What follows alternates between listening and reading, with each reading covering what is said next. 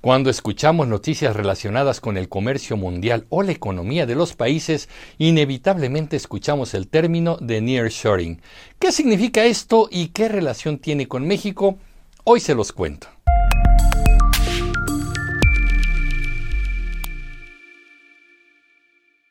Vámonos con la definición más rápida. El nearshoring significa acercar los procesos de producción al territorio de consumo.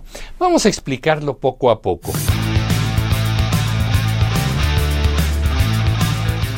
En el comercio internacional hay países que producen bienes y servicios y hay países que consumen, es decir, que compran esos bienes y servicios. En muchas ocasiones los países que hacen productos no necesariamente los fabrican en su propio territorio. Pensemos, por ejemplo, en los Estados Unidos y más específicamente en la empresa Apple, la cual fabrica computadoras y dispositivos informáticos. Si bien Apple es una empresa estadounidense que tiene sus oficinas corporativas en los Estados Unidos, muchas de las partes que componen sus productos no son fabricadas en ese territorio, sino que se hacen en otros países. ¿Por qué? Bueno, porque las empresas buscan en todo momento gastar lo menos posible para así tener las mayores ganancias posibles. Y esto no necesariamente es malo, es una ley económica que hasta tú y yo aplicamos todos los días. Para maquilar las partes necesarias, Apple busca países en los cuales la mano de obra sea barata, al igual que los servicios, los combustibles, las rentas, los insumos, etc. Así, una de sus elecciones es China, nación que ha creado condiciones económicas y fiscales apropiadas para atraer a grandes empresas y que los salarios e impuestos se queden allá. Sin embargo, China y los Estados Unidos están separados por muchísimos kilómetros. Esto significa que los procesos de producción están en China pero el territorio donde están los compradores es Estados Unidos. Aquí es donde entraría México al asunto.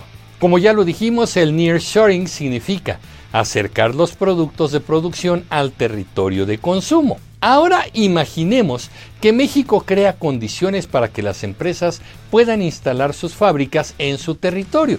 Bueno, esto le traería muchas ventajas a las grandes empresas. Primero que nada, la cercanía haría que los gastos de traslado de las mercancías se redujeran de una forma importante.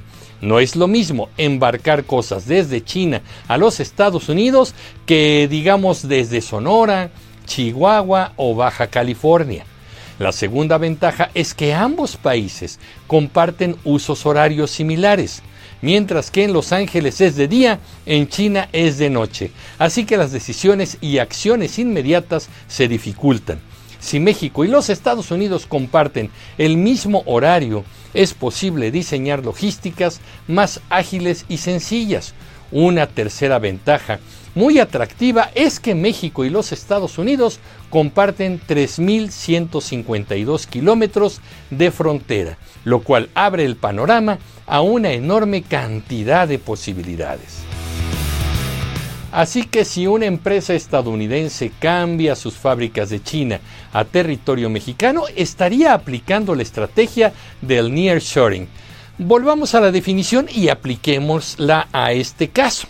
El nearshoring significa acercar los procesos de producción, o sea, las fábricas estadounidenses, al territorio de consumo, o sea, el mercado en los Estados Unidos. Y debo decir que aunque para el ejemplo solo estoy mencionando a nuestros dos países, también está Canadá, nación que ha puesto sus ojos en México. Imaginemos una gran cantidad de fábricas de diversas empresas estadounidenses y canadienses instaladas en los estados fronterizos y de otras zonas de nuestro país. Esto implicaría más empleos, inversión e impuestos directos para la región y consumo directo de bienes y servicios. Si te está gustando este video y te es útil, quiero pedirte que nos apoyes suscribiéndote al canal, darle like al video y dejarnos un comentario. Si nos quieres apoyar mucho más, puedes dejar una aportación en el Super Thanks o Super Gracias, cuyo botón está aquí abajo. Tu apoyo permite que sigamos haciendo estos contenidos. Muchas gracias.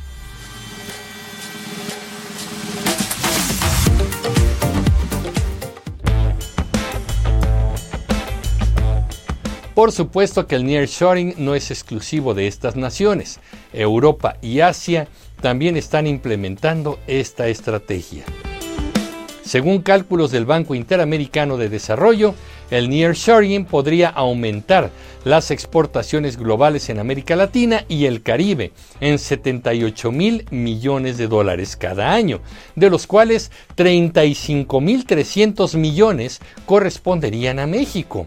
Pero si México es una opción ideal y muy atractiva para hacer nearshoring, ¿por qué estamos tardando tanto en tomar acciones? Bueno, porque la cosa no es tan sencilla.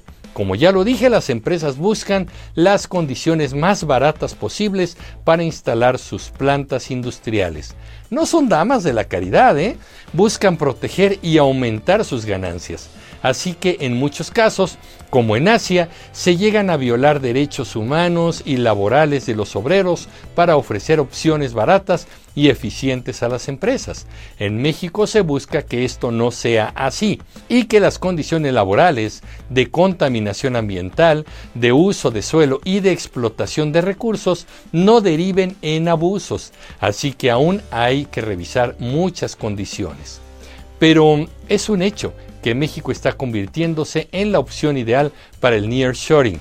Actualmente hay especialistas que aseguran que esta estrategia ya se está sintiendo en nuestro país, ya que se habla de una llegada importante de inversión extranjera directa. Lo único que le está frenando un poco es la incertidumbre legal que aún no resuelve el gobierno y que no da la seguridad de que ninguna empresa o activos serán expropiados por el Estado o que los contratos sean eliminados sin indemnizaciones.